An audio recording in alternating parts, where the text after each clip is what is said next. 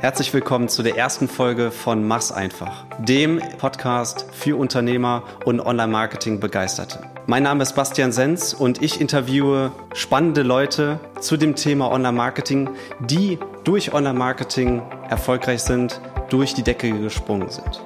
Und heute habe ich Ben Küstner zu Gast, beziehungsweise ich bin bei Ben Küstner zu Gast in seinem Unternehmen Potsalat. Also ich, ich erzähle schon wie der Opa vom Krieg. es wird in, in fünf Jahren wird's noch anders wieder sein. Ja, also wir haben ein wenig Budget, wir haben 36.000 Euro zusammengekratzt. Das ist aber hauptsächlich in diese erste Filiale geflossen. Ne? Aber was wir dann einfach gemacht haben, ist, dass jeder Kellner hat jeden Gast immer gefragt, ähm, woher er uns kennt. Und es gab damals einfach nur eine Antwort und die war Facebook. Ne? Also wirklich 90 Prozent der Leute haben immer Facebook, Facebook, Facebook. Hi Ben. Hi Bastian, äh, danke für die Einladung. Gerne. Ich erzähle ja immer die Story vom Kinderzimmer zum Unternehmer und wie ich auf LinkedIn gesehen habe, könnte man bei dir vielleicht sagen, vom Seepferdchen zum Unternehmer mit 200 Mitarbeitern. Ja. Vielleicht äh, stimmt das? Vielleicht kannst du dich ja mal kurz einmal vorstellen. Ja, es stimmt. Ich bin der Ben Küstner von äh, Potsalat. Ich habe ganz früher Seepferdchen gemacht und äh, jetzt habe ich 200 Angestellte. Äh, was dazwischen so passiert ist, ich denke mal, da reden wir jetzt ein bisschen drüber. Ja. Genau. Vielleicht können wir ja kurz einmal, vielleicht kannst du ja kurz ja. einmal erläutern, was Potsalat heute macht. Äh, Potsalat ist ein Lieferdienst für gesunde Ernährung. Wir liefern frische Salate und Bowls an die Haustür unserer Kunden oder ins Büro. Ähm, der Unterschied bei uns ist, dass wir eigentlich ein reiner Online-Shop für Salate sind. Wir sind keine klassische Salatbar, äh, wo man hingehen kann und sich vor Ort hinsetzt, sondern wir sind eben rein digital. 95 Prozent unserer Kunden bestellen online über unsere Internetseite und wir liefern dann das äh, Essen zu ihnen nach Hause. Wir liefern eben auch mit eigener Flotte. Wir sind also komplett unabhängig von äh, Lieferando und Co. Und die sind ja, ja, heutzutage vielleicht auch noch Konkurrenten, Lieferando. Wie ist das? Ja, eben, äh, indirekt ist jeder Konkurrent, der Essen anbietet, so gesehen. Ja, äh, ja also es gibt zum Glück ja auf Lieferando keine richtigen Vergleichsprodukte zu uns. Also ähm, von daher so ein direkter Wettbewerb ist schwierig, aber natürlich, klar, wenn ich mich jetzt mittags entscheide, ich möchte was zum Liefern haben, dann gibt es jetzt Kunden, die sich für Potsalat äh, entscheiden oder andere Kunden gehen auf Lieferando. Äh, genau. Ja, ja. Und ähm, ihr habt Standorte im Ruhrpott, Genau. Wenn man so sagen wir kann. Sind, genau. Wir liefern, äh, also wir sind aktuell in Essen und in Dortmund. Wir beliefern Essen, äh, Teile von Mülheim und eben in Dortmund ganz viel. Wir stehen aber jetzt kurz davor, in mehreren weiteren Städten von NRW ja. äh, zu eröffnen, ja. Da sprechen wir dann gerne später auch nochmal dazu, gerne. wie das Wachstum bei dir aussehen wird. Ja. Und sprechen wir doch mal am Anfang, wie, wie bist du denn überhaupt dahin gekommen? Du hast studiert, und, genau. aber davor gibt es ja auch noch, gibt's auch noch genau, eine also ich hatte irgendwie immer schon dieses Unternehmer, Gründer gehen. Ich hatte immer schon den Drang, irgendwie auch was Eigenes äh, zu machen. Ähm, das hat angefangen mit den ersten, angefangen mit einem Seepferdchen und dann ähm, die erste Partys veranstaltet. Also während der Uni-Zeit, ähm, ja, habe ich mit einem Freund zusammen äh, bei einer Geburtstagsfeier, wo wir zusammen gefeiert haben, waren da irgendwie 150 Leute und die Leute wollten Eintritt zahlen und dann haben wir uns gesagt, ja, lass doch mal eine Party veranstalten. Ähm, das hat dann irgendwie von Anfang an sehr gut geklappt und so hatte ich äh, das Glück, relativ früh mit dem Thema Social Media äh, in Verbindung zu kommen. Das war damals zu einer Zeit, da war Facebook in Deutschland noch gar nicht verbreitet. Wir haben die ersten Partys halt wirklich mit StudiVZ voll gemacht und so hatte ich immer schon bei den ganzen Social Media Kanälen, die dann oder Netzwerken, die dann aufgekommen sind, immer schon diese Unternehmerbrille mit äh, gehabt. Also immer auch direkt aus Sicht unserer Partyreihe mir die Frage gestellt, also immer einen Unternehmensaccount gehabt und immer direkt es gab ja immer in der Regel, also wir haben das zehn Jahre lang gemacht. Es gab immer irgendeine Veranstaltung, die wieder promotet werden musste. Und dementsprechend war ich bei Social Media immer auch schon aus Unternehmersicht dabei. Ähm, und das eben schon zu Uni-Zeiten. Aber in der Zeit Facebook ist ja gerade erst entstanden, dementsprechend gab es auch kein Social Media Marketing, was ich irgendwo lernen konnte. Und als ich dann mit der Uni fertig war, gab es dann auf einmal erste Stellenanzeigen, wo dann irgendwie steht Social Media Manager. Das war damals, kein Mensch wusste überhaupt, was es ist. Es gab auch keine Ausbildung und nichts. Aber ich habe mir damals gedacht, ja ganz ehrlich, was soll das schon sein? Also ich habe jetzt die letzten acht Jahre irgendwie Partys voll gemacht mit Facebook und Co. Ähm, und habe mich dann beworben und dann auch tatsächlich die Stelle bekommen. Und so hat das Ganze dann auch in einem richtigen beruflichen Kontext so seinen Lauf genommen. Ja, ja und dann ist das dann ja. weitergegangen, dass du auch noch einen Burgerladen eröffnet hast. Genau, genau. Also ich habe irgendwie, wie gesagt, immer mehrere Projekte gleichzeitig am Laufen gehabt ähm, und äh, aus der Partyreihe, wir waren dann alle ein bisschen älter und das war so die Phase, dann war, war so dieser Burger-Hype hier in Deutschland da haben wir dann gesagt, wir machen jetzt einen Burgerladen. Ist auch mehr aus so einer Schnapsidee entstanden, das Ganze. Ähm, und äh, der ist dann tatsächlich, äh, der war in Gelsenkirchen und der ist dann tatsächlich ziemlich, ziemlich erfolgreich gewesen. Ähm, das war dann die Phase, als Instagram war immer noch sehr äh, wenig bekannt in Deutschland, war noch nicht so verbreitet wie heute. Da war Facebook immer noch das dominante Netzwerk. Wann war das so zeitlich? Kannst du das einordnen? Das die, mit den Jahreszahlen Grob. ist äh, immer so ein bisschen schwierig bei mir. Ähm, auf jeden Fall ist äh, Facebook als da gerade groß geworden und wir haben es halt damals geschafft, tatsächlich über Facebook Anzeigen äh, unseren Laden sehr extrem voll zu kriegen. Und ich habe dann, ähm, also ich war Vollzeit angestellt zu dem Zeitpunkt, dann habe aber quasi nebenberuflich mit zwei anderen Jungs äh, den Burgerladen betrieben und war da auch Geschäftsführer. Ich habe das ganze Marketing gemacht ähm, und äh, ich habe dann irgendwann einen Blogartikel geschrieben über, äh, wie wir letztendlich über Facebook Advertising ähm, den Burgerladen voll gemacht haben. Äh, das war in Deutschland tatsächlich die erste richtige Case Study zu dem Thema und dementsprechend hat das relativ viel Resonanz äh, erzeugt. Online Marketing Rockstars hat dann unsere Case Study veröffentlicht ähm, und auch auf Werben und Verkaufen gab es einen Artikel über uns und äh, dann hat sich irgendwie meine Social Media Laufbahn nochmal so eine ganz andere Dynamik äh, äh, genommen. Ich war dann auf ganz vielen Konferenzen, durfte da vortragen und wir haben natürlich ab dann auch sehr viele Kundenanfragen bekommen. Und dann habe ich mich mit einem Partner zusammen, äh, dem Jan Stranghöhner, äh, selbstständig gemacht mit den Social Marketing Nerds und wir haben dann Konzerne und Startups im Bereich primär Performance Marketing auf Facebook äh, und Instagram äh, äh Kunden beraten, ja. Wie genau. war das denn damals nochmal, um da nochmal zurückzukommen? Ja. Im ja. Burgerladen hast du, äh, für den Burgerladen hast du diese genau. Facebook-Ad genau. erstellt. Genau. genau. War das irgendwas Besonderes, dass das so durch ja. die Decke gegangen ist? Oder? Also das erste Besondere, muss man einfach sagen, war, dass wir einer der ersten waren, äh, die sich damit intensiver beschäftigt haben und die irgendwie den Dreh rausgefunden haben. Also am Anfang, ganz früher konnte man bei Facebook ja nur auf der rechten Seite ähm, äh, werben und denn das Netzwerk war immer so ein bisschen verpönt und da kann man eigentlich nur Geld verbrennen. Und wir haben es halt wirklich geschafft, da einfach viele Leute äh, in unseren Laden zu bekommen. Wir hatten damals im Burgerladen ja noch so diesen klassischen Medienbruch. Das Problem eigentlich, ich war ja eher Online-Marketer, ähm, hatte auch in meinem, in meinem, richtigen Job, war ich halt einfach Online-Marketer ähm, und da halt einen Online-Shop betrieben und dann kannst du ja ganz klar messen, wo kommen die Leute her, welche Marketingkampagne funktioniert jetzt. Ähm, das ging im Burgerladen natürlich nicht ganz so einfach, aber was wir dann einfach gemacht haben, ist, dass jeder Kellner hat jeden Gast immer gefragt, ähm, woher er uns kennt. Und es gab damals einfach nur eine Antwort und die war Facebook. Ne? Also wirklich 90 Prozent der Leute haben immer Facebook, Facebook, Facebook.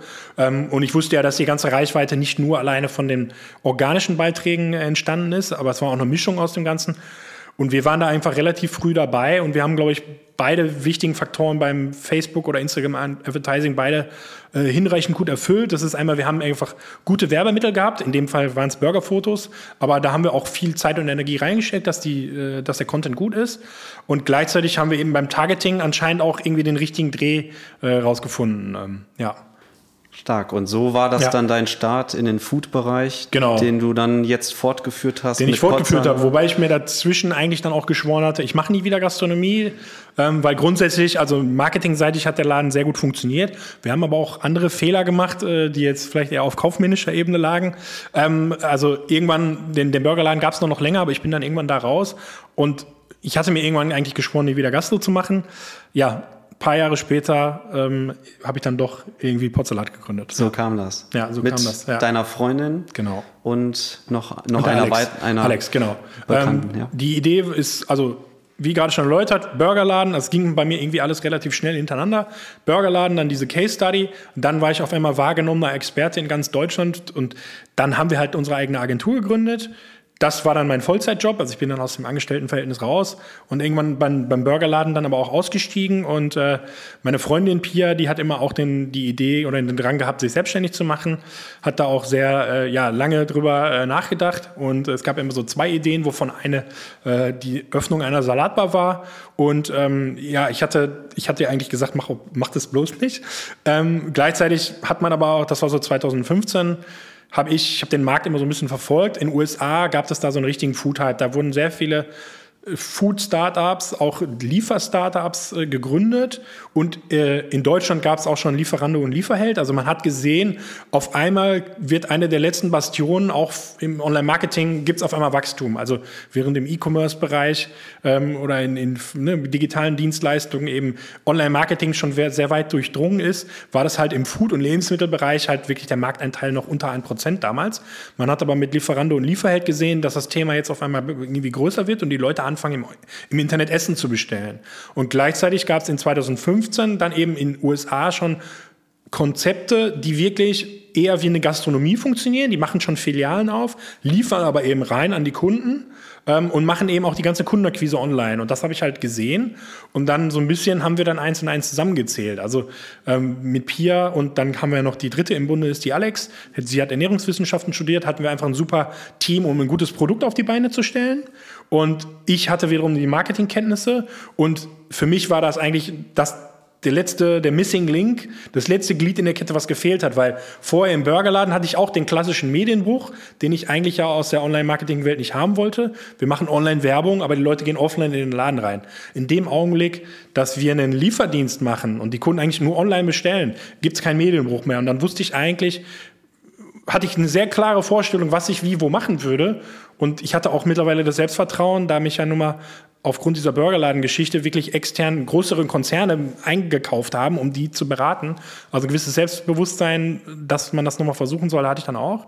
Und dann haben wir unseren Lieferdienst äh, gegründet, 2017, ja. Und mit dieser Erfahrung im Marketing, im Online-Marketing, ja. das gepaart dann letztlich mit dem ja. Natur, sicherlich auch mit dem Wissen, wie macht man einen guten Salat, ja, genau. wie baut man letztlich auch so ein genau. Unternehmen auf. Das ist, glaube ich, eine gute Kombi gewesen damals, oder? Also so genau. als, als Basis und damit seid ihr dann gestartet. Ich meine, am Ende ist es im Marketing immer das Gleiche. Ne? Du, hast, du musst erstmal ein Produkt haben, was am besten gut ist. Also ein schlechtes Produkt ist nun mal schlechter zu vermarkten vermarkten. Ein Produkt, was zu schlechten Kundenerlebnissen führt, schlecht bewertet wird, lässt sich auch schwieriger vermarkten. Also du musst natürlich am Kern erstmal ein gutes Produkt bauen.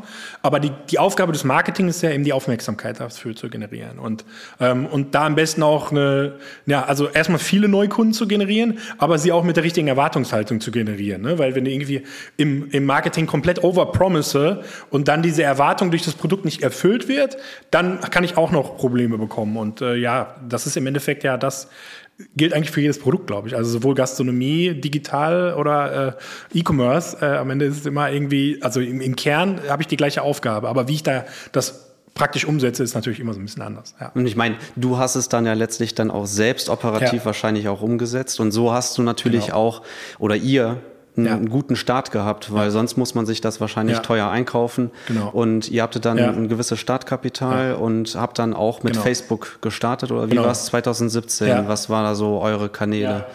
Ja, also wir haben ein wenig Budget, wir haben 36.000 Euro zusammengekratzt. Das ist aber hauptsächlich in diese erste Filiale geflossen, ne? ähm, von der wir ausgeliefert haben. Ähm, wir sind äh, ja mit, also ich habe schon, ich hatte ja so ein grundsätzlich auch alle Kanäle im Online-Marketing einmal kennengelernt, wobei mein Fokus eben so ein bisschen Social Media war.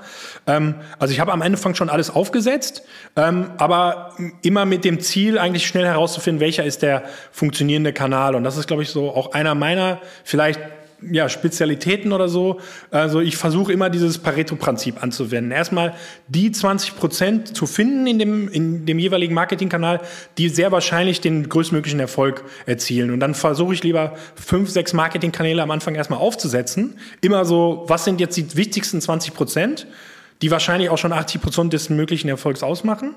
Und so habe ich es halt aufgesetzt. Also ich, wir haben am Anfang, äh, also natürlich war die Seite äh, SEO optimiert, aber gerade um am ersten Tag jetzt ausverkauft zu sein, da bringt dir SEO wahrscheinlich noch nicht so viel. Gerade in unserem speziellen Bereich ist es auch so, die Leute googeln ja nicht ähm, Salat bestellen im Internet. Also das, es gibt da ein Suchvolumen für, aber das ist deutschlandweit so klein, da lohnt es sich nicht, ein einziges Restaurant äh, für aufzumachen. Und vor allem war es ja auch damals neu, also so als Idee. Genau, die oder? Idee war auch noch neu, deswegen ja. hatten wir sowieso schon, es war sowieso klar, also über klassisches Pull-Marketing, SEA und SEO, war es schon, die Wahrscheinlichkeit da, viele Kunden zu, vor allem am Anfang zu generieren, war nicht so hoch.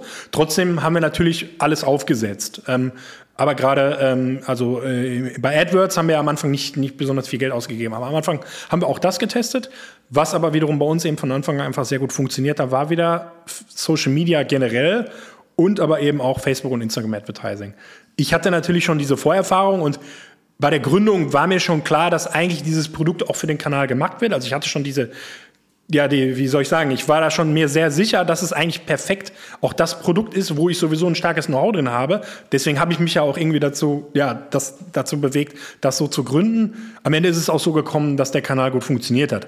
Wir haben aber parallel eben auch viele andere Sachen probiert und halt immer mit sehr kleinem Budget ähm, versucht äh, zu schauen, kriegen wir das Ding zum Fliegen oder nicht. Ähm, genau, und dann haben wir eben auch Display-Advertising gemacht, äh, YouTube äh, Performance Marketing. Äh, also wir haben schon einiges ausprobiert am Anfang, ja. Gibt es denn da eigentlich so ein Mindestbudget, um jetzt bei Facebook überhaupt mal reinzugehen oder den anderen Kanälen? Würde ich gerade äh, äh, verneinen. Also eigentlich kann das Budget meiner Erfahrung nach so gering wie, wie möglich sein. Ähm, weil die Kanäle, also insbesondere Facebook und Instagram, aber auch die anderen Systeme, Google, eigentlich immer schon versuchen, aus dem bestehenden Budget das Bestmögliche rauszuholen. Und du hast in der Regel immer, also wenn es dann größer wird, hast du am Ende immer Sättigungseffekte. Also es ist, irgendwann kommt immer der Punkt, dass der Grenznutzen abnimmt. Also, und deswegen ist in der Regel das erste ausgegebene Budget das, was auch den meisten Erfolg bringt. Und je mehr Budget ich da reinpumpe, desto uneffektiver wird pro Conversion gesehen in der Regel so ein Kanal. Zumindest ist es meine Erfahrung. Und deswegen kann man eigentlich mit sehr, sehr wenig Budget sehr, sehr viel erreichen. So ist auf jeden Fall meine Also Erfahrung. dein Ansatz ja. deckt sich vollkommen ja. mit meinem, auch nach Pareto, ja. da nur da reinzugehen. Ähm, genau. Die Kanäle, die genau. letztlich genau. auch den großen Erfolg, wo genau. die Zielgruppe auch überhaupt präsent genau. ist. Genau. Wie du ja sagtest, SEO bringt am Anfang nichts, dann brauche ich da auch keinen genau. äh, Stärke irgendwie rein, genau. reinbringen, äh, Arbeit ja. reinbringen, ähm, sondern Aber es gibt genau andere Kanäle, wo das anders ist. Um das genau. jetzt, ne? Das ja. ist immer business-spezifisch natürlich zu sehen. Genau. Ähm, in unserem Fall war SEO eben einfach nicht so Erfolg, aber ich kenne andere Geschäftsmodelle, die nur auf SEO basieren. Also die darauf basieren, ich habe jetzt irgendwie Rank für ein, zwei spannende Keywords und kriege dadurch auf einmal enorm viel kostenlosen Traffic. Also nicht, dass es falsch verstanden wird, dass es zu verteufeln ist. Das ist eben genau die Herausforderung im, im Online-Marketing den, die relevanten Kanäle für sich selber zu finden und dann sich da, da seine Energie reinzustecken und nicht Energie in Kanäle zu stecken, die für das Geschäft nicht geeignet sind. Vollkommen. Also da, deswegen habe ich ja auch mein Buch, das Online-Marketing-Cockpit, ja. geschrieben, um eine Online-Marketing-Strategie zu erstellen, ja. um einfach ne, ja. die, diese Kanäle genau herauszufinden und dann voller Fokus, Klarheit genau. reinbringen. Spannend. Und wie bist du dann weitergegangen? Du hast ja. dann letztlich äh, mit Facebook-Ads gestartet. Und genau. wie, wie ging es dann weiter? Also wir haben, du hast ja gerade die Budgetfrage gestellt, die kann ich ganz gut irgendwie überleiten. Also wir haben von Anfang an, habe ich eigentlich versucht, die, die Marketingkosten im Vergleich zum Umsatz einfach gering zu halten. Natürlich habe ich mir gerade in unserem Business habe ich mir sehr früh auch angeschaut, gibt es eigentlich eine Retention Rate, also kommen die Kunden wieder zurück? Gerade in unserem Fall ist das halt sehr stark ausgeprägt. Das ist im Food-Bereich natürlich auch anders, als wenn ich jetzt ein Handy kaufe. Ähm, aber wir hatten relativ schnell Kunden, die in der ersten Woche bei uns bestellt haben und in der nächsten Woche schon wieder. Also sehr schnell erkannt, okay, der Kundenwert, den wir aufbauen, der ist hoch. Und das dann weiß ich ja auch, ich kann vielleicht ein bisschen mehr Geld ausgeben. Trotzdem waren wir einfach im Budget relativ limitiert. Und ich habe eigentlich von Anfang an versucht, insgesamt im Marketing nicht mehr als zehn Prozent meines Umsatzes auszugeben. Das war so die, die ersten ich sag mal, das erste Jahr so oder die ersten neun Monate, also da sind wir wirklich stark gebootstrapped, weil wir hatten ja kein Geld. Ähm, und deswegen mussten wir die Kosten auch in Grenzen halten und haben sogar, also nach neun Monaten war die Marketingquote eher so schon so bei sechs Prozent. Und, aber wir sind halt immer weiter gewachsen. Also wir konnten mit diesen sechs Prozent Marketingkostenausgabe, ähm, konnten wir halt viele Neukunden gewinnen, die immer wieder zurückgekommen sind und wir sind eigentlich von Monat von Monat äh, gewachsen, ja. Okay. Ja. Und ähm, hast du, hast du dann, wann hast du deinen ersten Mitarbeiter eingestellt? Ja gut, das musste derzeit bei uns schon am ersten Tag passieren, ne? Mhm. Ähm, weil die Salate, die schnibbeln sich nicht ganz von alleine. Aber am Anfang waren wir wirklich eine kleine, eine kleine Truppe. Äh, wir hatten vier Fahrer, waren bei der ersten Schicht vier Fahrer. Ähm, und ich bin natürlich auch gefahren. Ähm, und dann in der Küche waren es auch so drei, vier Leute. Ähm, das sind aber dann noch keine Vollzeitangestellten, sondern in der Regel machst du das mit Aushilfen. Gerade in den ersten Wochen, da hat auch noch mal die Mutter ausgeholfen oder solche Geschichten. Also gerade am Anfang haben wir einfach versucht, so lean wie möglich, also mit so wenig Kosten wie möglich, erstmal gucken, ob dieser, dieser, äh, dieser Testflieger irgendwie ansatzweise abhebt. Und je mehr Erfolg wir hatten, desto eher haben wir Leute eingestellt. Ähm, und äh, mittlerweile sind es äh, 200 Angestellte, die wir haben, ähm, pro Filiale ungefähr 100. Äh, ja, das ist halt mit den damaligen Zahlen nicht zu vergleichen. Wir haben auch am ersten Tag waren wir tatsächlich ausverkauft, aber da reden wir auch über 30 Salate, die wir verkauft haben. Aktuell liefern wir äh, an einem Standort äh, bis zu 1000 Salate pro Tag. Ja. Und wann hattest du deinen ersten Online-Marketing-Mitarbeiter eingestellt? Ja. Das ist erst vor einem Jahr ungefähr gewesen. Also ziemlich genau vor einem Jahr oder äh, ein paar Monate vorher ähm, hat die, äh, ja, äh, die Melanie bei uns äh, ein Praktikum angefangen. Also sie hat vorher Praktikumsstelle gemacht und dann haben wir sie Vollzeit eingestellt. Aber ungefähr erst vor einem Jahr. Also ich habe das eigentlich drei Jahre lang ähm, bis 2020 mehr oder weniger alleine gemacht. Ja. Also ja. operativ, strategisch hast du alles durchgeführt, ohne genau. eine Agentur. Genau. Und genau. das war doch eine Menge Arbeit, oder?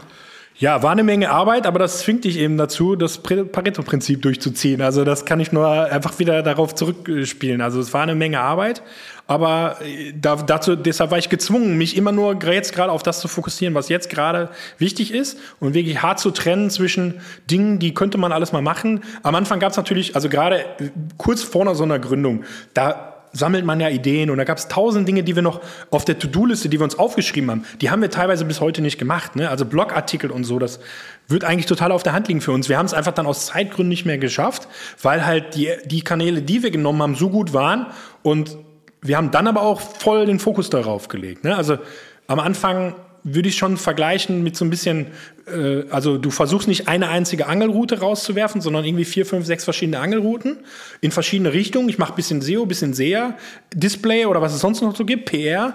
Und dann muss man aber auch sehr früh in der Lage sein, glaube ich, zu erkennen, was ist jetzt hier, was macht jetzt wirklich den Treiben, was bringt den treibenden Erfolg. Und sobald man das erkannt hat, würde ich eigentlich den Großteil meiner Energie erstmal in diesen einen Kanal stecken Viele erfolgreiche äh, Firmen sind meiner Erfahrung nach auch meistens immer auf Basis eines Kanals so ein bisschen groß geworden. Dann kommt vielleicht noch mal ein zweiter hinzu, den man immer mehr ausbaut, aber meistens, vor allen Dingen geht es ja erstmal um Neukundenakquise, entdeckt man einen Kanal für sich und dann sollte man den erstmal voll, voll ausbauen. Zum Beispiel Zalando damals war halt extrem, äh, extrem bei SEO einfach. Ne? Also die haben einfach da enorm viel Gas gegeben. Dann kam irgendwann, die waren auch die ersten, die dann so Retargeting richtig begriffen hatten. Also dann, dann kommt dann eins zum anderen. Aber du musst in der Regel einen Kanal finden, mit dem du erstmal so ein bisschen den ersten Start hinlegst und dann gibt's ja die Synergieeffekte. Wenn du erstmal viel Traffic auf der Seite hast, dann kannst du Retargeting machen, dann wird auch Retargeting funktionieren, kannst ein Newsletter aufbauen, dann wird der Newsletter Reichweite haben, aber du musst, irgendwie musst du ja erstmal ein, ein Pfad einschlagen und da den zu finden, ist eigentlich die Herausforderung bei so einer Neugründung, die, den eigentlich sehr früh zu entdecken. Ja. ja. Und bei dir war es dann Facebook und Instagram, wenn ich das ja. richtig rausgehört habe. Und du hast dann komplett ja. die Content-Erstellung komplett genau. übernommen. Das heißt, du hast Fotos gemacht äh, und die Texte geschrieben und genau. die Werbeanzeigen. Ja, in dem erstellt. Fall muss ich sagen, die Fotos, also wir hatten einen äh, guter Freund von uns, der auch schon im Burgerladen die Bilder gemacht hat, ein professioneller Fotograf. Die Fotos äh, war quasi, waren jetzt extern eingekauft, aber ansonsten natürlich, alle, also nicht jedes Bild war auch von dem Fotografen professionell geschossen. Ne? Also am Anfang auch versucht, so viel wie möglich selber äh, zu posten. Ähm, ja, Facebook und Instagram oder mit Instagram ja nur noch mobil. Es hat sich ja immer alles mehr zu dieser mobilen Welt entwickelt. Ne? Ähm, Desktop ist ja, wird ja immer unrelevanter und in Social Media ist es ja auch vollkommen in Ordnung, wenn ich Bilder mit dem Handy schieße. Mittlerweile hat sich ja sogar die, die Contentgröße dem, dem, dem Smartphone angepasst. Ja. Genau. Und jetzt hast du eine Mitarbeiterin ja. letztes Jahr eingestellt. Ja. Und wie viele Mitarbeiter hast du jetzt im Online-Marketing heute? Ja, wir haben jetzt, äh, wir sind, äh, zu, also mit mir sind wir äh, drei. Ähm, und es gibt noch jemanden, der macht so Produktmanagement, das würde ich jetzt so halb ja auch noch dazu zählen, das ist aber ein Freelancer noch, genau. Okay. Und wie, wie führst du denn insgesamt ja. deine Mitarbeiter? Ist das mit Zielen oder wie, wie geht, gehst du daran? Ja, man, man lernt jetzt, es ja genau. letztlich nicht, nicht in der Schule, deswegen genau. muss man sich das ja scheinbar immer anlesen, so ja. bin ich zumindest immer da. Genau, also ich, grundsätzlich ja, wir geben, also ich gebe Ziele vor, ich, wir geben, ich gebe auch sehr viele Freiheiten vor, also deswegen ist so ein bisschen Management by Objectives ist so ein klassisches äh, Buzzword da, also das verwenden wir schon. Wir sind auch gerade dabei, hier OKR einzuführen, hier Objectives and Key Results. Da kann ich aber noch nicht viel zu erzählen, weil wir führen das ja gerade erst ein. Ähm, aber da wir führen schon Ziele ein und viel Kommunikation ist einfach wichtig. Also für mich muss es einmal pro Woche gibt es halt dieses Joe Fix, äh, den, den Termin und der ist einfach essentiell, weil sich ja Prioritäten eben die ganze Zeit ändern und gerade in so einer Startup-Phase vielleicht noch stärker als in einem größeren Unternehmen. Und deswegen ist einfach das magische Wort auch viel Kommunikation einfach. Und ähm, in dem Fall mache ich es bei uns schon so. Also es ist so, ein, so eine Mischung aus äh, Erklärung. Also die äh, Mitarbeiter, die hier angefangen haben, die haben, sind alle in juniorigen äh, Erfahrungen. Also die haben eigentlich vorher keine Erfahrung gehabt. Also ich, ich bringe den Kanäle bei, äh, indem ich ein bisschen was zeige, aber ihnen dann noch schnell die Aufgabe gebe, es einfach selber zu machen. Und äh, beurteile dann eher so ein bisschen das Endergebnis. Ne? Also dann wird dann jeder Facebook-Beitrag und jeder Instagram-Beitrag vorher noch mal einmal besprochen und anhand davon lernen die Mitarbeiter eigentlich relativ schnell, ähm, was, äh, ja, was ist vielleicht wichtig und was ist weniger wichtig. Ich versuche da aber schon sehr starke Freiheiten zu geben. Ja. Aber schon, du gibst schon deine Idee weiter, genau, wie du es ja. ja. auch genau. selbst erfahren hast. Genau. Konzentriere dich genau. auf die erfolgreichen genau. Posts. Genau. Ähm, Erkenne, was funktionierte, was weniger, aber auch mach und einfach. Und auch bei ne? anderen, genau. Ja, einfach, genau, einfach machen und ausprobieren ist eben immer das Stichwort. Also ich habe alles immer nur Learning by Doing äh, gelernt und so versuche ich auch meine Angestellten äh, in dem Fall auch auszubilden, weil ähm, also selbst das Online-Marketing, was ich damals gelernt habe, teilweise erzähle ich denen schon wie früh, von früher, aus den früheren SEO-Zeiten, aus den früheren Zeiten. Als, also ich, ich erzähle schon wie gut. der Opa vom Krieg. es wird in, in fünf Jahren wird's noch anders wieder sein. Also ich versuche den Mitarbeitern eben beizubringen, sich selbst weiterzubilden, weil der Content ist da draußen. Ne? Also es gibt natürlich zum Beispiel deine Bücher, aber es gibt ja ein breites Spektrum am Wissen, was einfach online zur Verfügung ist. Man muss eben in der Lage sein und auch den Willen haben, sich einfach mal selbst was durchzulesen, selbst was anzueignen. Ähm, und wenn man das hat, dann kann man, glaube ich, im Online-Marketing es eben sehr weit, sehr weit bringen. Ja, ja und das ist ein wichtiger Faktor einfach im ja. Online-Marketing, dass ja. man sich ständig weiterbildet. Genau. Du gibst diese Freiheiten, äh, gibt es eine bestimmte Vorgabe genau. vielleicht auch von dir, dass die ja, das auch, also mache ich nicht. Google sagt ja 20 Prozent der Arbeitszeit ähm, für die äh, Weiterbildung. Ich mache es mit 10 Prozent. Wie ist es bei dir? Keine klare Vorgabe, aber äh, es gibt, also allen Mitarbeitern wird die Möglichkeit gegeben, äh, sich über Workshops weiterzubilden. Und was wir dann eben machen, ist also der, der Mitarbeiter soll dann, also weil jetzt machen die einen Workshop über Instagram Reels oder TikTok, da kann ich auch was lernen. Die Aufgabe ist dann einfach, ey, du kannst den Workshop machen und dann musst du mir natürlich oder uns, dem Marketing-Team, am Ende so ein bisschen erklären, was waren die wichtigsten Punkte. Äh, ähm, so so machen Aber das, wir das kommt ja. dann vom Mitarbeiter äh, den Wun der Wunsch, ich möchte jetzt diese, diesen Workshop ja. machen, dieses Seminar besuchen oder gibst oder gibt jemand In dem Fall muss ich sagen, habe ich das sogar selber, also ich habe es selber angeboten, bevor die Nachfrage kam, eigentlich okay, schon in dem Fall ja. jetzt. Also in dem Fall bin ich da so ein bisschen vor, äh, vorgeritten und habe einfach relativ früh äh, den jeweiligen Mitarbeiter mal irgendwas geschickt, wo ich jetzt der Meinung war, wäre vielleicht interessant für uns und auch für die Person. Ne? Und eigentlich war ich dann immer derjenige, der das am Anfang so angestoßen hat, tatsächlich sogar. Ja. Okay, ja, weil ja. ich habe auch manche schon mal gehört, die dann ein ja. Budget je Mitarbeiter auch sogar ja. noch rausgegeben haben. Genau. Aber ansonsten wird es ja, manchmal von, von Mitarbeitern gar nicht so gepusht. Ich möchte jetzt dieses Seminar besuchen, sondern man gibt dann schon mal als Führungskraft dann auch schon genau, mal vor, so war es jetzt bei in diese Richtung soll es aber gehen. Ne? rein offen, ne? Also es war jetzt kein Zwang und äh, ja. ich glaube, ich habe mir da ganz gute Sachen ausgesucht und äh, ja. Sehr gut. Genau. Und wie, wie denkst du denn, ähm, wie, wie, bist du an diese Content-Ideen jetzt ähm, damals rangekommen und wie, wie kommt ihr heute daran? Mhm. Ja, also wichtig ist, äh, und das erzähle ich schon seit Jahren, äh, wichtig ist, glaube ich, immer, sich einfach stark im Markt umzuschauen. So, zum einen erstmal, um die technische Weiterbildung zu machen, aber einfach zu schauen, was machen denn letztendlich die Wettbewerber oder die anderen Unternehmen, die irgendwie vergleichbar sind. Also es gibt, egal, also zu dem damaligen Zeitpunkt, Online-Lieferdienst für frische Salate und Bowls, da gab es jetzt halt nicht viel. Es gab in Deutschland auch noch einen Mitbewerber, ähm, aber es gab halt nicht viel, wenn man sich anschauen kann, gucken konnte. Aber man konnte sich ja von normalen Salatketten anschauen, was machen die, oder von anderen Restaurants oder eben von jeglicher Art von Unternehmen kannst du dir angucken, was machen die über Social Media und immer mal schauen, was läuft denn bei denen gut oder was läuft nicht gut. Und gerade da bietet insbesondere Social Media, aber im SEO-Bereich oder in anderen Bereichen ist es auch anders. Es gibt immer in der Regel irgendwelche Tools, womit ich den Erfolg messen kann. Im SEO-Bereich den Sistrix-Index oder was auch immer. Ähm, in, äh, ne, Im Social-Media-Bereich gibt es Tools, um die Reichweite von Social-Media-Beiträgen zu erkennen. Und die nutzen wir halt, schauen uns an, wer sind vielleicht gute Player und dann schaut man einfach, was machen die und was können wir vielleicht für uns adaptieren. Und in der Regel ist es dann immer so die Kunst, Ideen von äh, verschiedenen Quellen, vielleicht, die vielleicht in einem ganz anderen Kontext passiert sind, sich zu holen und die auf sich selber äh, anzuwenden. Ja. ja, einfach austesten. Ne? Genau, wie, und einfach austesten, das ist es halt. Einfach machen. Einfach austesten, das, so, und, das ist das Credo, klar. Ja, das ja. erlebe ich halt auch sehr oft. Ja. Ähm, Ideen auch einfach zulassen, einfach mal austesten, genau. weil im Online-Marketing ist es einfach genau. so dynamisch. Wir wissen nicht, was funktioniert. Ja, ich glaube einfach als Führungskraft ist es ja, auch wichtig, Ideen nicht nur zu generieren, sondern zu schauen, wie, wie komme ich jetzt überhaupt mal, genau.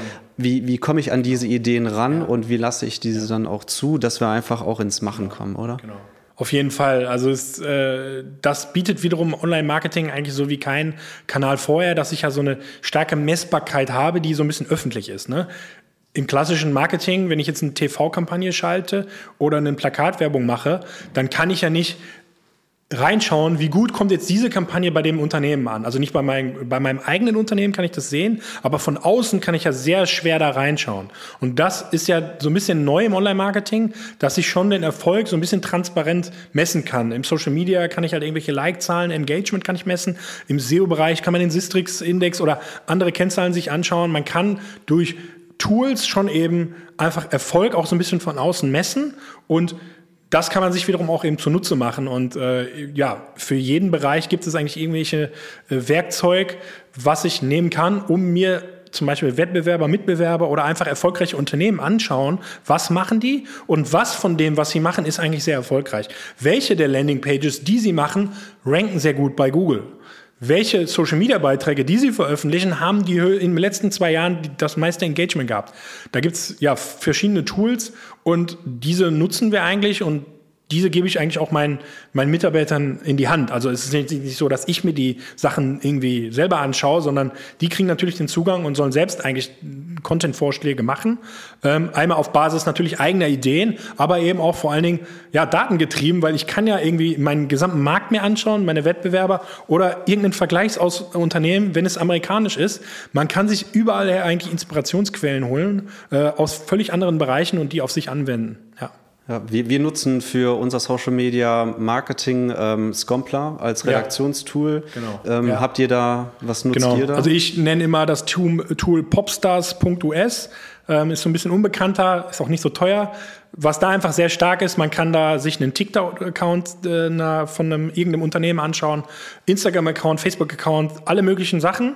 Und man kann einfach alle Beiträge, man kann einen Zeitraum auswählen, alle Beiträge, die dieses, dieser Account ja, in den letzten zwei Jahren veröffentlicht habt, kann das Tool einfach sortieren nach, wo war die Engagementrate am höchsten oder was hat am meisten, äh, ja, was wurde am meisten bei Facebook geteilt oder so. Und dann kann ich schon sehr schnell gucken, knallhart sehen, was hat da, denke ich, in den letzten in den letzten zwei Jahren am besten bei denen funktioniert und wenn ich das einfach mal für fünf, sechs Unternehmen mache, vielleicht noch auf verschiedenen Kanälen, dann findet man schon sehr schnell heraus, welche Veröffentlichung war denn, welche war denn das, was wirklich bei denen irgendwie besonderen Erfolg sehr geil. Äh, gehabt Ich kannte hat, ja. das jetzt nur von Fanpage Karma. Genau, Fanpage Karma so in die Richtung, macht genau oder? das ja. auch. Genau, okay. ja, genau. Und, bei diesen Popstars, Popstars e, äh, also Popstars wird das nicht Popstars, sondern mit einem E quasi. Okay. Und dann aber Punkt äh, US oder das ist so ein bisschen komisch. Das ist ein russisches Tool. Es ist auch total günstig, aber es funktioniert. Also es ist 10 Dollar im Monat. Äh, kann ich nur jedem empfehlen, ja. Okay. Und dann, ähm, also das nutzt ihr. Habt ihr ansonsten ja. noch ein Tool, was ihr da operativ auch nutzt? Ähm, ansonsten äh, jetzt, also für die, ich sage ganz offen, für diese Recherche ist das eigentlich sehr stark, weil wir jetzt zum Beispiel im SEO-Bereich einfach nicht so aktiv gerade sind. Deswegen habe ich gerade, äh, also wir hatten zwischenzeitlich auch mal gängige SEO-Tools wie ein Sistrix im Einsatz. Ähm, jetzt aktuell nutzen wir einfach, sind wir bei SEO nicht so intensiv unterwegs, deswegen nutze ich das Tool auch nicht. Ähm, ansonsten nutzen wir viele Online-Marketing-Tools eher auch jetzt, um in-house halt unsere Themen zu, zu lösen. Ähm, wir haben zum Beispiel ähm, unser E-Mail-Marketing auf Klaviyo umgestellt. Das äh, finde ich ein ganz, äh, ist ein, auch ein amerikanisches Tool. Ähm, ja, so ganz bekannt ist ja Mailchimp. Ähm, damit sind wir am Anfang gestartet und wir nutzen jetzt zum Beispiel Klaviyo, weil ich bei Klaviyo sehr stark meine, meine Kundendaten letztendlich auch segmentieren kann und sehr stark äh, ja, Segmente aufbauen kann und sehr viele äh, Regeln aufstellen kann, wann welche automatisierte E-Mail herausgeht. Und Klaviyo bietet da einfach einen vollumfänglichen äh, Dienst an. Viele Regeln hätte ich jetzt bei anderen, äh, bei anderen Tools nicht so gehabt. Das ist zum Beispiel ein Beispiel für ein Tool, was wir auch nutzen. Ja. Okay, also ihr verschickt einen Newsletter, ihr habt Facebook, genau. ihr habt Instagram. Genau. TikTok vielleicht auch? Oder? Genau, TikTok haben wir aktuell noch gar keinen Account, aber wir sind gerade an dem Thema erstmal Ideenfindung für Reels. Da testen wir so ein bisschen und wir werden bald auch bei TikTok mal äh, was raushauen. Also da arbeiten wir gerade dran. Ähm, grundsätzlich geht es uns da wie vielen anderen die Zielgruppe ist vielleicht noch ein Ticken jünger, aber auch das ändert sich ja gerade voll. Also es ist es ja wie bei jedem Social Media Netzwerk. Am Anfang sind es in der Regel die ganz Jungen, die es nutzen. Und bei TikTok hatte man das mal wieder sehr extrem. Aber auch das weicht gerade auf. Und auch ich finde mich schon wieder, dass ich jetzt schon mal öfter da reinschaue, auch wenn ich jetzt nicht viel Zeit da verbringe. Aber irgendwie so langsam versteht man wieder ansatzweise diesen Kanal. Und äh, auch da werden wir uns irgendwann tummeln, ja. Okay. Und dann habt ihr dann noch andere Kanäle, die ihr nutzt? Also Podcasts äh, habe ich genau, gehört, Podcast, dass, äh, bauen wir auch bald auf. Ähm, genau, da geht es eher um, um wirklich Brandbuilding.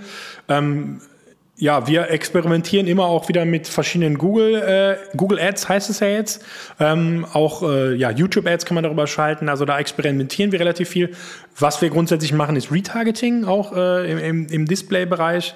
Also eigentlich nutzen wir die klassischen Online-Marketing-Kanäle, die man so kennt. Es ist keine Secret Source bei uns, kein geheime, äh, kein geheimer Kanal, der irgendwie, ja, den wir nutzen, den noch kein anderer nutzt bei uns ist einfach neu, dass wir in der Branche sind, wo das noch sehr neu ist. Ne? Also äh, ja, ne, die großen Restaurantketten, die ähm, geben auch irgendwie Geld bei Facebook und Co. auf, aber die machen kein klassisches Online-Marketing. Das ist eher Brandbuilding.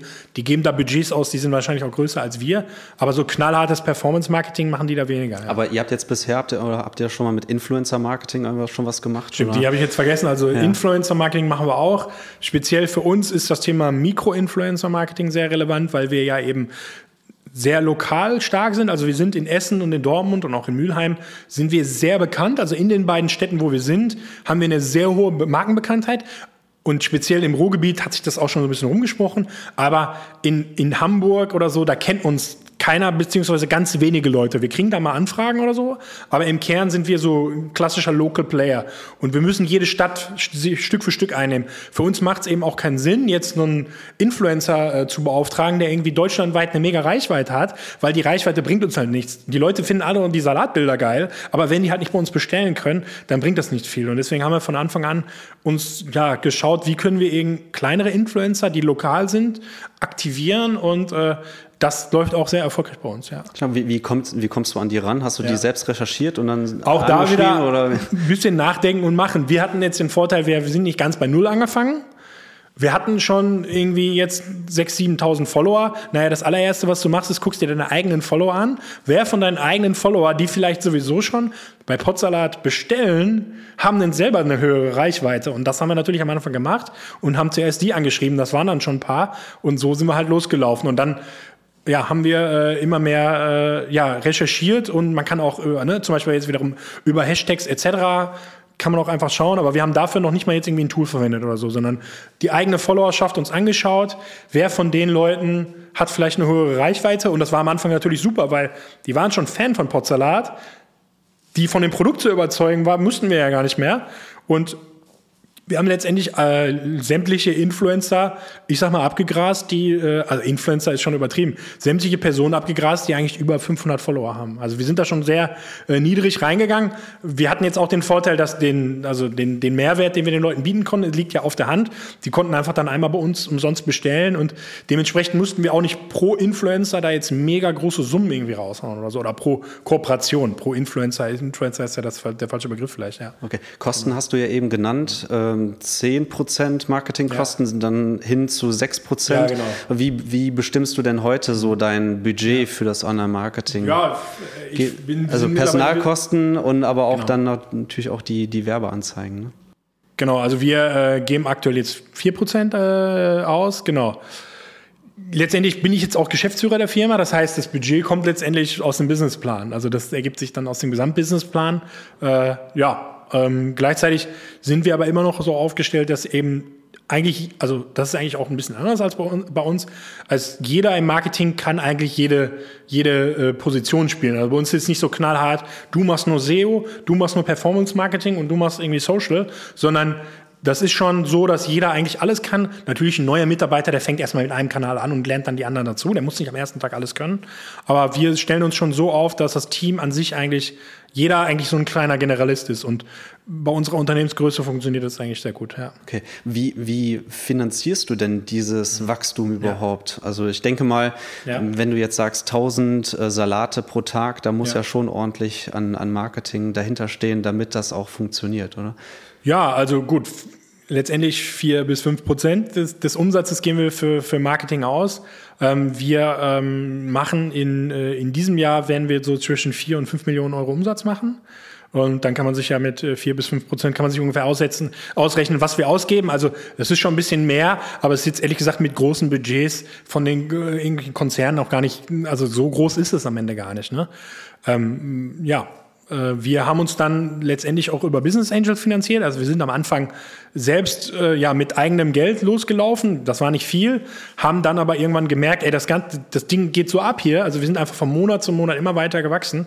Und irgendwann war klar, mit dieser, ich sag mal, zusammengeschusterten Küche geht das halt irgendwann nicht mehr. Wir brauchten auch irgendwann einen Fuhrpark. Am Anfang, wie gesagt, wir haben versucht, so, so lean wie möglich, mit so wenig Kosten wie möglich diese Idee zum, zum Fliegen zu bringen. Und, aber irgendwann war klar, wir brauchen jetzt Roller, wir brauchen eigentlich jetzt ein Kühlhaus. Äh, wir mussten einfach komplett investieren und äh, da haben wir dann die erste Hilfe von Business Angels bekommen und haben jetzt in diesem Jahr ähm, ja, namhafte Investoren sogar an Bord bekommen, äh, die zwei Millionen Euro bei, bei Potzolat investiert haben. Okay, ja. und letztes ja. Jahr hattet ihr noch eine Crowdfunding. Äh, genau, im letzten Jahr haben wir eine Crowdfunding-Kampagne gemacht, die war auch sehr erfolgreich. Da haben wir 750.000 Euro an ja, Crowd-Darlehen quasi von, äh, ja, von äh, Darlehensgebern äh, gefunden. Das waren hauptsächlich interessanterweise zum Großteil unsere eigenen Kunden, die da am Ende mitgemacht haben. Ja. Wahnsinn, dass die genau. dann auch jetzt einfach Part von Die sind Teil des Ganzen, genau, ja, ja, genau, geil. genau, ja. ja. Und so ja. ist, kann man ja auch sagen, Kundenbindung.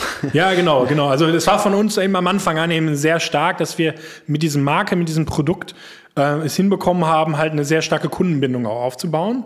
Und äh, ja, das macht jetzt auch Teil des Erfolgs auf, ne, aus. Ne? Also in der Regel, äh, jeder zweite Neukunde, den wir generieren, der bestellt danach öfter. Also jeder zweite Kunde, der kommt dann wieder. Ähm, und äh, über die Lebensdauer geben die Kunden bei uns in der Regel schon so, also der Customer Lifetime Value ist auf jeden Fall überhalb, oberhalb von 200 Euro. Ja. Ganz wichtiger ja. Tipp, ne? also mal, überhaupt mal den Kundenwert zu bestimmen, um genau. letztlich auch das Budget genau. im Marketing, Online-Marketing genau. zu bestimmen, weil genau. ansonsten hat man immer nur den Einmalkauf, den man berücksichtigt. Genau. genau. Und dann, klar, ist das genau. Marketingbudget natürlich wesentlich geringer, als wenn ich den Kundenwert über einen bestimmten Zeitraum berücksichtige. Du hast immer zwei, also du hast eigentlich diese zwei Sichtweisen. Entweder du sagst halt irgendwie zum Beispiel diese Kosten-Umsatz-Relation, wie gerade genannt, da, das ist ja egal, ob ich auf den Lifetime achte oder eben auf, wenn ich nur einzelne Bestellungen habe, kommt das gleich hinaus. Oder du hast eben diese Betrachtungsweise Customer Acquisition Cost versus Customer Lifetime Value. Gerade da siehst du vor allen Dingen, wenn du eigentlich die Möglichkeit hättest, noch mehr Geld auszugeben. Nur da muss man natürlich jetzt als Unternehmer das Geld auch haben. Also ich muss, und das, da muss man auch vor allen Dingen darauf achten, also wichtig in dem Zusammenhang ist auch diese Customer Payback Period. Also es bringt auch nichts, wenn ich total den geilen Customer Lifetime Value habe, den aber irgendwie in drei Jahre erst dann überwiesen bekomme. Bis dahin muss ich ja auch noch irgendwie äh, finanzieren. Das muss man natürlich berücksichtigen. Aber wenn ich natürlich Budget habe, dann kann ich gerade an dem Verhältnis von Kundenakquisitionskosten zum Gesamt-Customer Lifetime Value natürlich absehen, wie viel Geld kann ich wirklich da ausgeben. Das ist ja auch der Grund, warum zum Beispiel damals ein Lieferando oder jetzt auch eine Gorillas und Flink schon in der Lage sind, halt wirklich Kohle auszugeben, weil sie haben natürlich extrem viel Geld von Investoren. Ich glaube, dass sie bei ihren Zahlen eben auch messen, dass eben die Kunden im Durchschnitt immer wieder kommen und dass so ein Kunde eigentlich auch irgendwie 200, 300 Euro wert ist. Und also man sagt so, die, die goldene Regel ist irgendwie so 1 zu 3. Ähm, wenn, ich, wenn ich 1 zu 5 oder also wenn ich noch weniger ausgebe, ist es grundsätzlich erstmal noch attraktiver. Aber gerade wenn ich jetzt so in diesem VC-Bereich bin, dann sagt man eigentlich 1 zu 3. Das heißt, wenn der Customer Lifetime Value 3 Euro ist, dann sollte ich 1 Euro im, äh, so für Marketing ausgeben. Wenn ich mehr ausgebe, wenn ich zum Beispiel 2 Euro ausgebe, um langfristig 3 Euro mit dem Kunden einzunehmen, dann ist es irgendwann ungesund. Viele Investoren sagen dir aber auch, wenn das Verhältnis zu attraktiv quasi ist, also 1 zu 10, ich gebe 1 Euro aus und mache 10 Euro, dann sagen sogar manche Investoren, vielleicht wächst du zu langsam. Aber trotzdem wächst man dann sehr gesund. Also wir haben ein Verhältnis, das ist deutlich äh, größer als, äh, also die, die Kundenakquisitionskosten, wir, wir geben ungefähr so 10, 10 Euro für so einen Kunden aus und ich habe ja gerade schon den Lifetime-Video genannt, also wir haben ein sehr gesundes Verhältnis. Wir könnten theoretisch noch schneller wachsen, aber dafür müssten wir natürlich auch viel mehr Geld noch ausgeben, ja. Und da war es aber auch wichtig, ja. VCs zu erhalten oder also für ja. zum Beispiel die Marketing-Spends ähm, ja. zu begleichen können. Genau, also wir, wir hätten es jetzt ohne äh, rein, äh, rein gebootstrapped wie man sagt, also rein aus den eigenen Mitteln, wäre es mit unserem Geschäftsmodell extrem schwierig gewesen, weil da muss man jetzt eben sagen, das ist am Ende immer noch Gastronomie. Ne? Also der, der Kundenzugang ist rein online, die Kunden bestellen online, hat enorme Vorteile für die ganzen Marketingabläufe, über die wir gerade reden. Aber unter der Haube ist ein Gastronomie-Business und das, das ist einfach sehr kostenintensiv. Ähm, das muss man einfach wissen. Ähm, und äh, deswegen haben wir dann schon Hilfe von, von Investoren auch gebraucht, weil sonst wäre es einfach schwierig gewesen. Unser Modell war für eine Bank einfach noch nicht finanzierbar. Also eine Bank, da haben wir auch Gespräche geführt, aber die haben halt nicht daran geglaubt, dass man im Internet Salate verkaufen kann. Also das hat halt damals nicht funktioniert. Ähm, genau, und deswegen haben wir diesen Weg eingeschlagen, weil wir aber auch gemerkt haben, dass die Nachfrage halt so stark ist. Also wir hätten das ganze, die ganze Firma jetzt nicht gegründet, wenn wir nicht daran geglaubt hätten. Aber dass es so abgehen würde, das hätte von uns keiner gedacht, dass wir hier irgendwie einen Großsystemgastronomiebetrieb am Ende äh, betreiben und hier äh, ja pro Filiale irgendwie 100 Leute äh, einstellen. Also wir haben in Essen haben wir gerade 60 Fahrer. Ich glaube, Lieferando hat in Essen gar keine 60 Fahrer. Also es, da, diese Dimension war uns vorher nicht klar. Ähm, und äh, jetzt äh, ja, wollen wir das Ganze schon deutschlandweit auch äh, ausrollen, weil wir kriegen Anfragen aus ganz Deutschland. Das wäre jetzt so mein ja. Dreh gewesen. Ja. Auf der Website habe ich gesehen, äh, Franchise, dass man jetzt sich als Partner bewerben kann. Genau. Ähm, das ist jetzt wahrscheinlich so genau. der nächste Wachstumsschritt genau. für euch. Genau. Also jetzt unser Geschäftsmodell ist eben, was den Marketingteil geht, sehr digital. Aber unter der Haube ist es vom Grundgeschäftsmodell eigentlich eben ein Gastronomie-Business.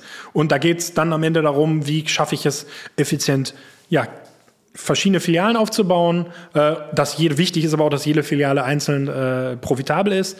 Und das war uns halt auch von Anfang an wichtig. Also wir haben sehr früh auch die, ja, sehr, sehr viele Investorenanfragen gehabt ähm, da waren wir aber auch noch nicht profitabel. Also es hat lange gedauert, um das alles auch so hinzubekommen, dass es unterm Strich auch funktioniert. Gastronomie ist am Ende eben auch ja nicht, nicht ein einfaches Geschäftsfeld. Das hat so zwei, zweieinhalb Jahre gedauert. Und erst jetzt, wo wir das wirklich ja, mit Buch und Siegel haben und nicht nur am, an einem Standort in Essen, sondern auch am zweiten Standort mittlerweile bewiesen ist, dass dieses Geschäftsmodell funktioniert, reiner Lieferdienst und rein mit gesunder Ernährung. Jetzt wollen wir das Thema ausrollen und äh, wir haben uns da eben für den Weg Franchising äh, entschieden, ja weil ja auch wahrscheinlich Vertrieb und Marketing auch mit deinen Stärken sind. Und das ist ja einer genau. der Kernkonzepte genau. von Franchising, ähm, genau. dass du das jetzt einfach genau. ja, ausrollst. Ne? Genau, so ist es tatsächlich. Also wir werden tatsächlich die, die Marketingaktivitäten weitestgehend hier in-house in der Zentrale lösen, ähm, weil es jetzt wiederum für den Marketingteil ist dieses Geschäftsmodell jetzt eigentlich gar nicht so komplex, weil theoretisch eine weitere Stadt freischalten und da Werbung machen, das wäre jetzt vielleicht in ein, zwei Stunden erledigt. Ne? Also im Online-Shop müssten wir ein, zwei Einstellungen machen. Und naja, die, die, die Werbekampagnen, da muss man einfach dann die, die Reichweite auf die entsprechenden Städte erstmal erweitern. Im Kern ist das erstmal das. Ähm, aber vor Ort muss erstmal eine Filiale sein mit Mitarbeitern, mit Ware, die die Salate produziert und ausliefert. Das ist jetzt eigentlich die, die, die große Herausforderung. Ähm, und unser Konzept ist jetzt eben aber, dass wir das durch, durch Franchising lösen, äh, weil äh, ja, wir haben uns auch viel damit beschäftigt. Es ist am Ende eben auch ein Erfolgskonzept. Ne? Also es gibt natürlich es gibt auch Konzepte, die vielleicht nicht so einen guten Ruf haben. Da ist aber, glaube ich, Franchising nicht, das, äh, nicht der Grund dafür. Also gerade im Systemgastronomiebereich hat sich eigentlich eher Franchising durchgesetzt, weil ich in jeder Stadt letztendlich immer Unternehmer habe, die vor Ort die Filiale mit, mit Herzblut betreiben, sich da wirklich reinhängen. Und das ist einfach, was in der Gastronomie einfach enorm wichtig ist. Das alles nur so zentralistisch gesteuert, ist einfach enorm schwierig, äh, äh, erfolgreich zu bringen. Ja. Wie planst du denn jetzt noch im Online-Marketing? Willst du da noch weitere Mitarbeiter einstellen? Oder? Äh, jetzt gerade haben wir quasi eine äh, Kollegin eingestellt als, äh, ja, erstmal als Praktikantin, aber wenn sie sich gut macht, dann würden wir sie auch gerne übernehmen. Also äh, genau, aber mit der, mit der Manpower werden wir, glaube ich, jetzt erstmal schaffen, die nächsten fünf, sechs Standorte zu eröffnen. Und dann, dann sehen wir weiter. Also es gibt natürlich einen Businessplan, wo da alles im Detail schon ausgeplant ist. Ähm, genau, aber wir gehen immer Schritt für Schritt. Also die nächsten Ziele sind halt jetzt in den nächsten, in den nächsten Monaten einfach einige Standorte zu eröffnen. Da reden wir so über fünf, sechs. Und wenn wir das dann geschafft haben, dann schauen wir, ob wir uns vielleicht auch noch eine Marketingkraft leisten können oder ob wir die überhaupt brauchen. Ja. Geil. Ja. Ich hoffe, jo. ihr habt auf jeden Fall damit Erfolg oder ich bin davon überzeugt. Danke dir auf jeden Fall ja, für das Dank. geile, geile Gespräch. Okay, vielen Waren Dank. einige dir. Insights äh, aus eurem Unternehmen Potsalat. Okay, dann hoffe ich, dass äh, die Kollegen von den anderen Unternehmen mir nicht zuhören. ja. Also wer mag, wer sich schon mal bewerben will als ja. äh, Franchise-Partner, ist jetzt möglich. In welchen genau. Städten kannst du das vielleicht schon sagen? Grundsätzlich können wir aus allen Städten in Deutschland eine Bewerbung annehmen. Wir werden jetzt perspektivisch erstmal in Nordrhein-Westfalen und äh, schauen wir uns gerade sehr stark um. Aber man kann letztendlich bei uns äh, auf die Internetseite potsalat.de gehen und dann gibt es da auch den Unterpunkt Franchise oben im Menü. Also da gerne draufklicken und sich einfach bei uns melden und dann können wir da ins Gespräch gehen. Aber wir, wir suchen grundsätzlich deutschlandweit nach, nach Partnern die ersten in NRW, die werden jetzt bald starten, aber es ist auch schon ein Standort außerhalb von NRW gerade in der Planung. Also gerne einfach bewerben und am besten äh, für die Stadt, für die ihr brennt und wo ihr wohnt letztendlich, weil das kann nur erfolgreich sein, wenn ihr auch in der Stadt äh, in der glücklich seid. Ja. Oder einfach schon mal einen Salat bestellen bei euch. Wenn, man wenn in ihr Gegend im Ruhrgebiet ne? seid, gerne natürlich äh, einen Salat bestellen. Ja, ja Ben. Ansonsten äh, auf LinkedIn wahrscheinlich Ben Küstner einfach mal ja, suchen richtig. und dich adden. Genau. Ich danke dir vielmals. Ja, danke dir für die Einladung. Gerne. Bis dahin. Ja, danke. Ciao. Ciao.